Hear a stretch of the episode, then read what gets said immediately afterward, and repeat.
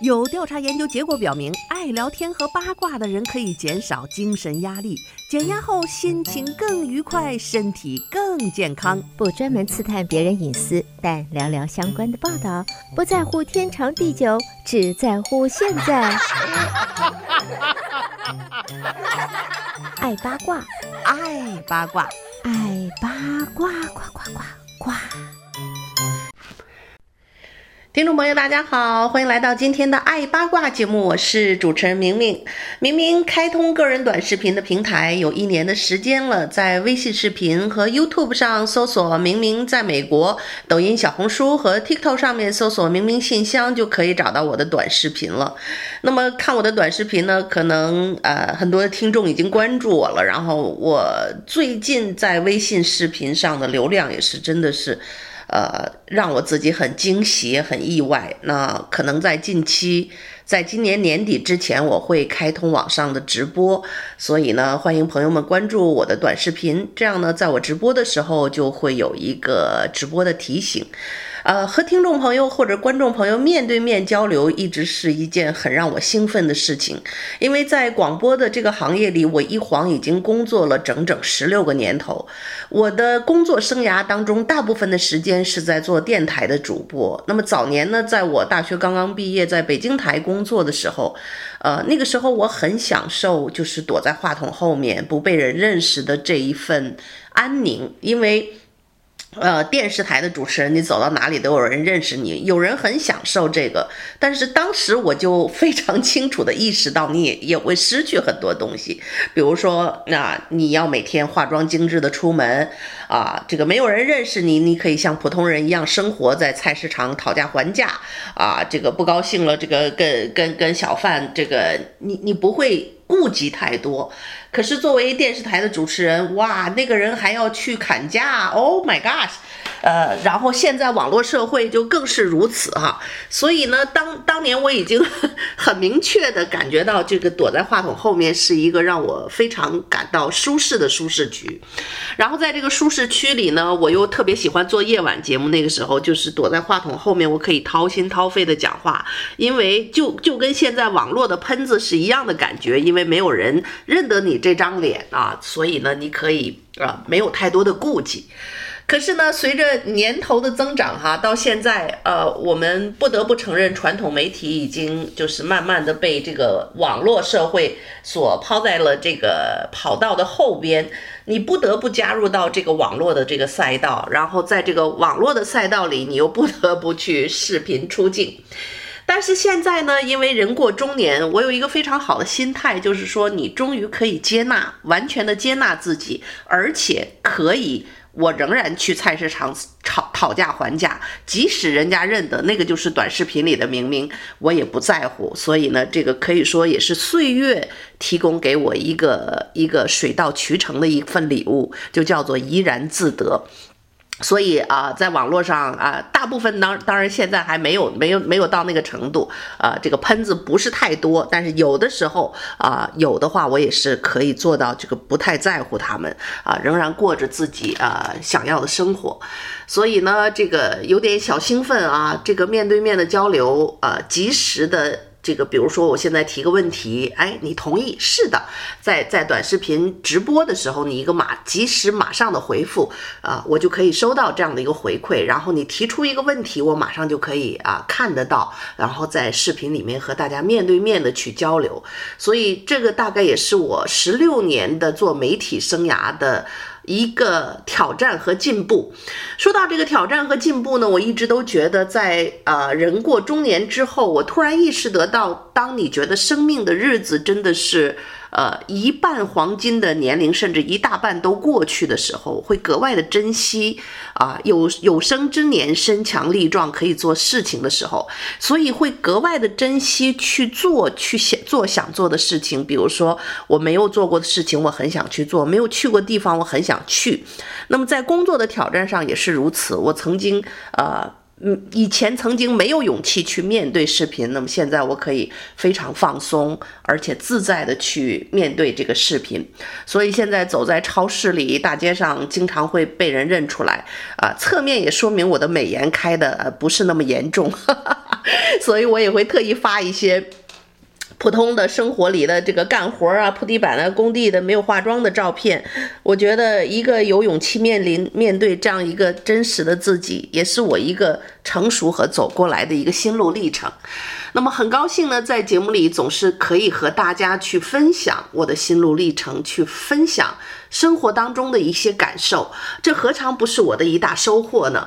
那么最近大家都比较关注的就是，可能你像我一样，这些天就收到这么厚厚厚厚的一沓的各种账单啊，一到年底各种房产税啊，然后我过去一年又频繁的投资房地产，所以今年这个房产税的账单有点吓人，就足足有那么厚厚的一摞啊，就就就是一个一个天文数字的房产税要交出去，呃。当然，你你所我所投资的房地产买来的价格就非常好，现在卖出去呢，它也已经增值了很多啊，所以今年呢。呃，就是买买买，明年呢，这个过了十二月份又开始卖卖卖哈。呃，一部分好的呢，这个我会留着自己做度假房产和做这个短租 Airbnb 服务；一部分呢，就是这个收拾好了以后就 flip the house，就是呃把它装修好了，收拾好了，这个捂一段时间再卖出去，就是倒买倒卖了。哎。这些年呢，开了一个这个我们邻居的感恩节 party 啊，听过我上期节目的朋友也都知道了。然后就我们会分享啊，邻居们做什么生意的，做什么事业的，还发现我们华人这里边啊，这个有钱人大部分做房地产、做投资的多。所以呢，个人分析啊，这确实是一个相对呃，怎么说，对于海外华人来讲是一个呃一个赚钱的方法吧。那么。不得不承认，多年的通货膨胀，那么在这些年，在美国是达到了几乎是一个最高的水平。尤其是从疫情开始，大家都看到这个房子涨价是涨得多疯。尽管现在呢，这个利率高企啊，很多的房地产的价格在降低，而且今年的房地产的交易也是疲软。本来应该在金九银十，就是十月份、十一月份应该是一个很好的这个房屋销售季节呢，现在都是疲软。第一呢，这个利率高涨，很多买家呢都是在等待；第二呢，这个。呃，市场的货源也少啊，就是房子在在市场的房子也少。总之呢，房价还是在涨，尽管部分地区有小幅的回落，但是和疫情前二零一零年之前比较起来呢，真的是涨得太多了。而且通货膨胀的持续呢，大家知道，在物业和房地产上，它是一个抗通胀的一个好方法。当然，你要考虑它的持有成本，比如我现在收到的这个这些房产税的税单，而且很多的房子我都在都在抗。税就是它今年升值是啊，比如我那海边那块地哈，我四万五买的，现在就是合税就是十一万。那当然现在卖出去最少也能卖十万，就是一下子就是两两三年的时间就翻了一倍，几万美金挣来了。呃，但是呢，这也也从另一个侧面就是看得出来，现在整个的呃美国通货膨胀的一个严重，呃。房地产在涨价，不光是他们在涨价，而是因为钱在贬值了。那么，尽管物价上涨的步伐现在看到了一些放缓的呃端倪，但是自二零二零年初以来，真的是和疫情前整整十年的涨幅相当。就是二零二零年这三年以来的涨幅啊，可以说和这个一二零二零年之前十年的这个涨幅相同。所以这个这个数字一比较，你就知道我们现在需要一百一十九块两毛七的美元才能购买在二零二零年，就是这个疫情爆发前一百美元能买得起的相同的商品和服务。啊，就算你看这个价格没变哈，你就 Costco 买点东西，你也发现那个那个量在变少。哈，里边原来这个这个这个这个十二个，现在里面变成十个啊，或者是还是十二个，东西变薄了，变少了。那么在家庭预算当中，可能我们很难找到一个能够幸免的领领域。从二零二零年以来，食物啊杂货支出上涨了百分之二十五，那电力就更是如此了。那夏天的时候，咱们今年又干旱呐，这个又要用空调的时候。哎呀，这个热就不说了，这电还在疯涨，然后还在控电，然后二手车的价格上涨了百分之三十五。我本来呢，这个疫情前一直要买一个这个这个这个 RV trailer，就是车后面拖着度假露营的那么一东西。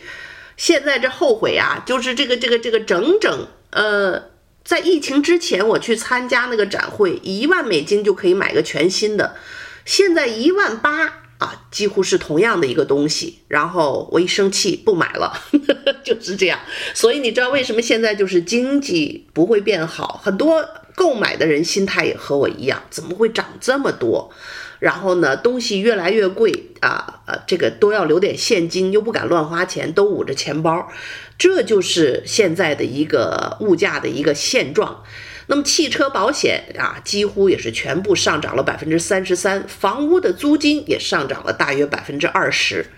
无论如何呢，我我还是应该呃，这个这个敲敲地板的喊，还是幸运的。我们这些有房子的一族，就是说在房屋这个疯涨之前买了房子的人，就跟我当年在北京买房是一样。哎呀，当年这北京买了这个小房子换大房子，懒得卖啊，恋旧，一不小心存了三套北京的房子啊，这大概是我。前半生最大的一个一个投资和回报，或者说我现在花的很多的钱，都是当年三套北京的房子涨出十倍都不止的那个价钱卖掉之后呢，呃，所留下来的这个原原始资本，或者说我的第一桶金。那尽管我也有自己的第一桶金，做广告公司啊，做做这个主持人，那是我真正的第一桶金，第一个十万块钱，我是拿着自己做。主持人做广告公司的第一桶金的十万元人民币，那大概是二十二十多年前吧，啊，我我二十多岁的时候，然后就是买了第一套房子，用了那个钱去做的首付。呃，但是呢，这个这个首付房子之后，这个几何级的增长啊，这个是大概是我最大的一笔收入。所以呢，为什么我现在今年又又 频繁做了这么多房地产的投资？因为就是一种直觉，已经感觉到，第一呢，钱在贬值；第二就是有过当年买房的那个经历，你看到经济的大形势和人人口的涌入，啊，我会我会知道啊，这是一个一个很好的机会。那么，呃，以上的这些数字也可以解释，我还有美一些美国人啊，都都是感觉到这个如此的一个经济环境之下。我们的生活水水平可能就是同样的生活水平，要比以前的消费支出是大大的增加。那么有房子的人已经是如此的幸运了，我们至少不用每每个月去交那个 mortgage，就那个那个房屋贷款，因为那些都在涨，利率都在涨。但是呢，我们也跑不掉房产税上涨的这个现实啊，protest 这个抗税有点用啊，降不了多少，基本上大环境还是在涨，而且我都。到什么份儿上了？我的海边的那个投资房哈，我本来还想抗税，后来转了一圈，研研究了一下，没敢没敢抗。你知道为什么？因为我不抗税吧，他会抗税的时候，他会问一下你的房屋的现状。他不抗呢，他没发现你现在装修花了这么多钱。抗税的时候，他会问你屋那个屋顶你换了，他在外面就能看见。这这这一个屋顶就两万多换出去了。啊，然后里边他也能看到有一些，就是说他从窗户也好，或者从室外也能够看到。你一刷漆，他知道这个房子在装修，他不给你涨就不错了，因为。呃，比如说他原来合的这个这个税啊，呃，这个这个多少钱？他现在发现你屋顶一换了，你又 update 了，你这个这个原来的这个都不够，我应该给你再加个五万的价值，你这房子，所以你你你又不能说谎啊，去抗税那儿你都如实申报，哎，你又不能说谎，他问你房房房顶换了没有，屋子装修了没有，你又不能说谎，所以呢，我我。在看了一圈这事儿以后，我决定打道回府不抗了，因为我不抗税呢，他这个税单来了就这么多钱，你交就交了，确实是比去年高，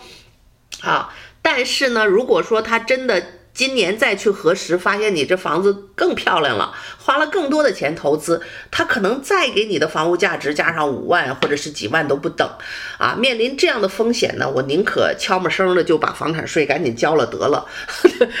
都到了这份儿上了，所以你想啊，这个有房的人也是如此，成本都在上涨，所以租金怎么会不上涨呢？啊，这是一个必然的结果。那么。自二零二零年以来，别说房子了，房子是美国人大概这个生活支出里最大的一个头了。这个住房啊，大部分的人啊，还是住房是他们每个月，呃，消费里最大的一头。那么有房的人也不能幸免啊。我那邻居住一豪宅，最近我还跟他开玩笑，我说：“你看，挨打。”你们家这个几百万美金的房子，就算买得起，我也住不起。一年房产税要六万多美元，那就是一睁开眼睛，这这一个月哈，先有六千块钱的房产税，而且那么大个房子，它六万只是房产税，哎，那个 hoaf 还没算吧？然后那个那么大个房子，花园呐，什么这个水电呐。这这还没算呢，加在一起，你一睁眼睛，这这一个月就这个房子，你大概就小一万美金。你说是这几百万你全付了款了，这这是你的财产，你其实跟租房子有什么两样啊？你一万美金一个月，你去出去租什么房子租不到啊？然后所以有时候我也在想这个问题，有时候想想这个美国人民挺可怜啊，这个买房子的钱都是我们 fully。那个你已经全部是付过税的一个收入，然后你买了这个房，我们每天在住，这房产税高到这个你觉得跟租房真没啥两样。然后你这个一百万也好，几十万、五十万美金也好，三十万美金也好，这个房子的这钱还压在房子上不能动。你如果租房的话，你你比如说你一个月也是付几千块，你租出去了，但是你那个本金在手里，你还能投资呢，对不对？那投资还能赚赚出钱呢，或者说像我这样倒腾倒腾房子也能赚钱的，所以呃，很有有有点有点啊，突然突然开窍的这个感觉。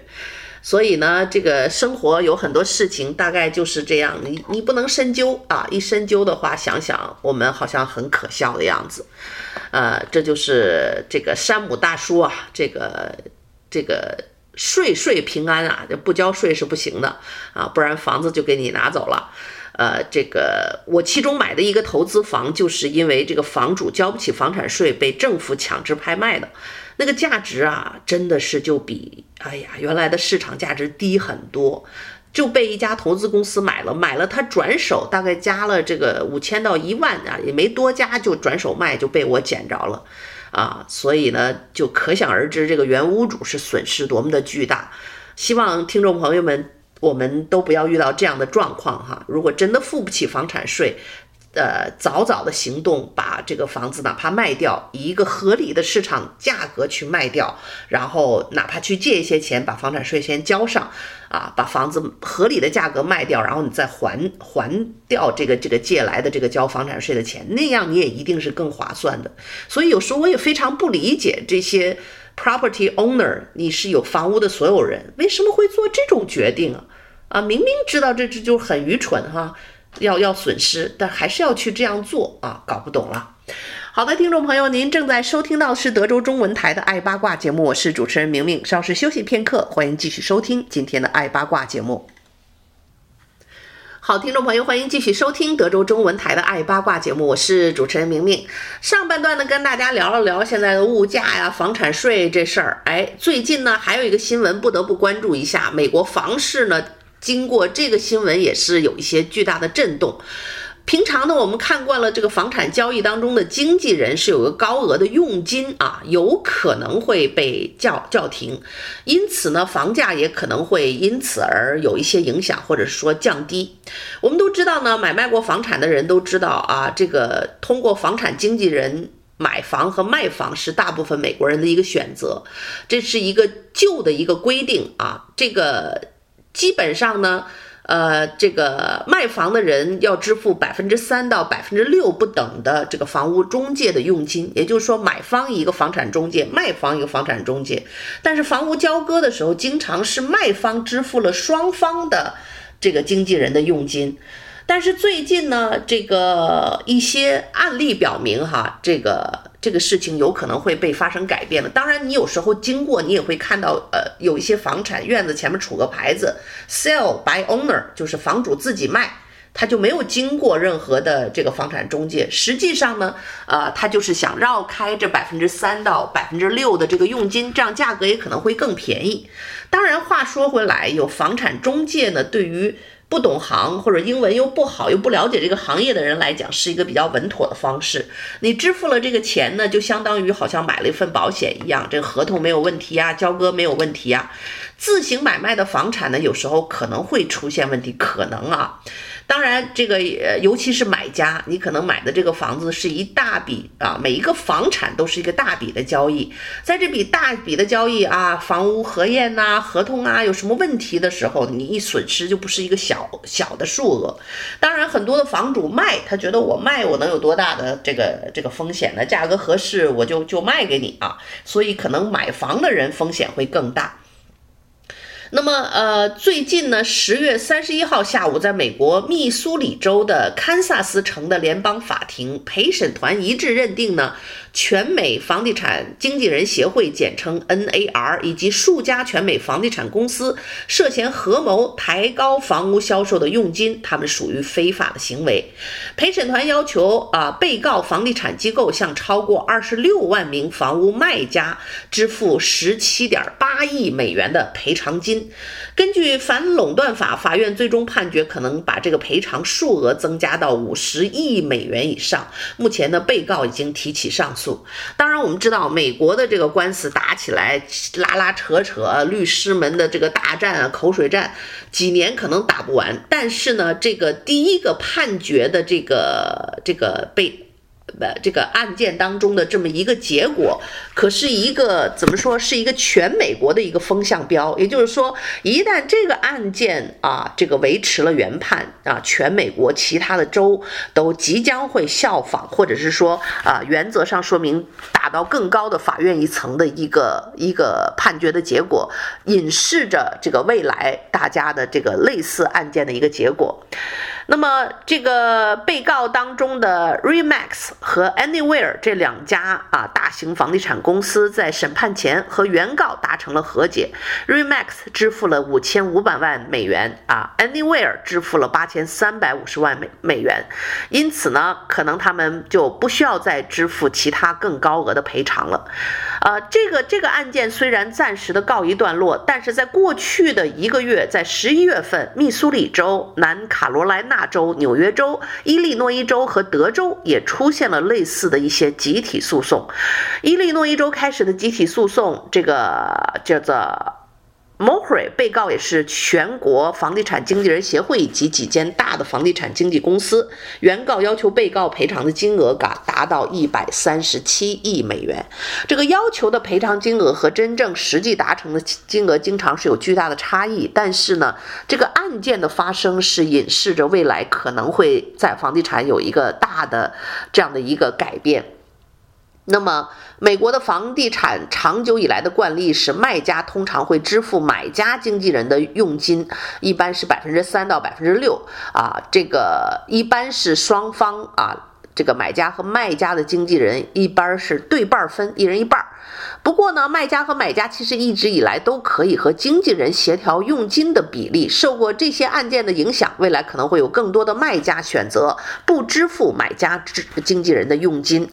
啊，我们也听说过有一些新的 realtor 啊，什么佣金只收百分之一呀，啊，以此来招揽顾客。其实呢，在大宗的房地产交易，尤其是现在房产都普遍不便宜啊，小则二三十万，大则这个一上百万。美元这样的一个交割当中，百分之三的这个价格并不是一笔小钱，所以呢，呃，可以和你的经纪人进行一些啊，这个。商谈啊，就这这这事儿数不是固定的。这话说回来呀，我现在不得不想到，有时候人人家就讲这个知识就是力量，知识就是金钱。在这件事情上呢，我很多朋友最近都怂恿我啊，明明你去考个房地产经纪人执照吧。如果说你频繁的做房地产的买卖，自己就做房地产的买卖交割或者买卖，就是以此作为生意和这个你的你的支撑生活的收入的话，那可能还真的有必要。那我不一定会接大家的活，可能我就考了这个执照，就是你自己买房，你不用支付经纪人的费用了，你自己又懂啊，呃，然后呢，这个。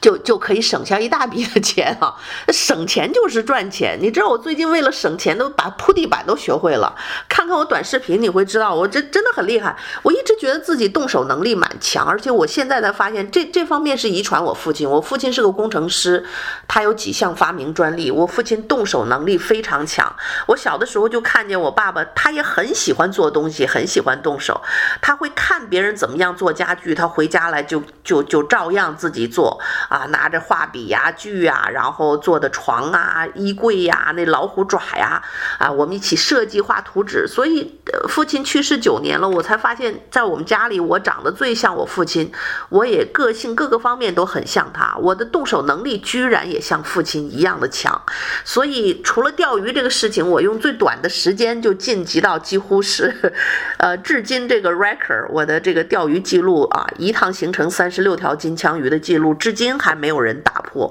我真的是找到了一些很开心的自信，就是你尝试一些新鲜的事物，you never know，你从来都不知道自己可以这么强。所以除了钓鱼以外呢，我最近开始频繁挑战这些手工就自己没做过的事情。当然，我将来绝不会以铺地板为为生了，但是，哎，自己做的乐趣，这个 DIY 的乐趣是非常大的。整个感恩节放假闲着没事儿，我就把我一个投资房的这个地板百分之八十都铺完了，而这个地板的这个用工啊，labor fee 啊，应该是支付八千多美元。可以说呢，我已经完成了六千多美元的这个铺地板的工作，省了六千块。你省了就是赚了呀。所以，如果房产经纪人你自己考下来，我可以在自己买卖房产的时候省下这笔交割这个经纪人的费用。然后呢，呃，甚至你考下保险经纪人的执照，自己也可以买卖保险，把那个保险佣金留下。而且有时候不是为了考那个执照，你突然现在发现呢，就是比如说，呃，你认为保险这个东西是不是很重要？我现在人到中年，我开始考虑这个问题了，很重要。养老啊，生活的一部分投资的一部分的这个分散投资的风险是是一定要有的。但是选什么，我真的是俩眼一摸黑。你有信任的朋友，我现在有信任的朋友，你可以去了解。然后你也不排除有一些你更你一直认为是身边的好朋友，他也只是为了个人的利益推销给你一些不负责任的产品。那你想想，这这个保险合同一签都是几十年，涉及到你的养老，涉及到你的退休金，这么重大一个事情，你你就被别人坑蒙，呃，就就就。多年以后，你可能才会发现，那将是多可悲的一件事情。所以呢，知识就是力量。我最近呢，开始努力学习，要学习相关的知识。首先要受益的人是自己啊，所以呢，也跟大家分享。啊、那么大家想看看我的地板铺成什么样子了？欢迎关注我的短视频，微信视频、YouTube 搜索“明明在美国”，抖音、小红书、TikTok 上面搜索“明明信箱”就可以找到我的短视频了。看看我铺的地板怎么样？这可是第一次铺的呀，我非常的得意了。好的，听众朋友，再次祝愿你有个愉快的一天。感谢您收听今天的爱八卦节目，我们下次节目再会。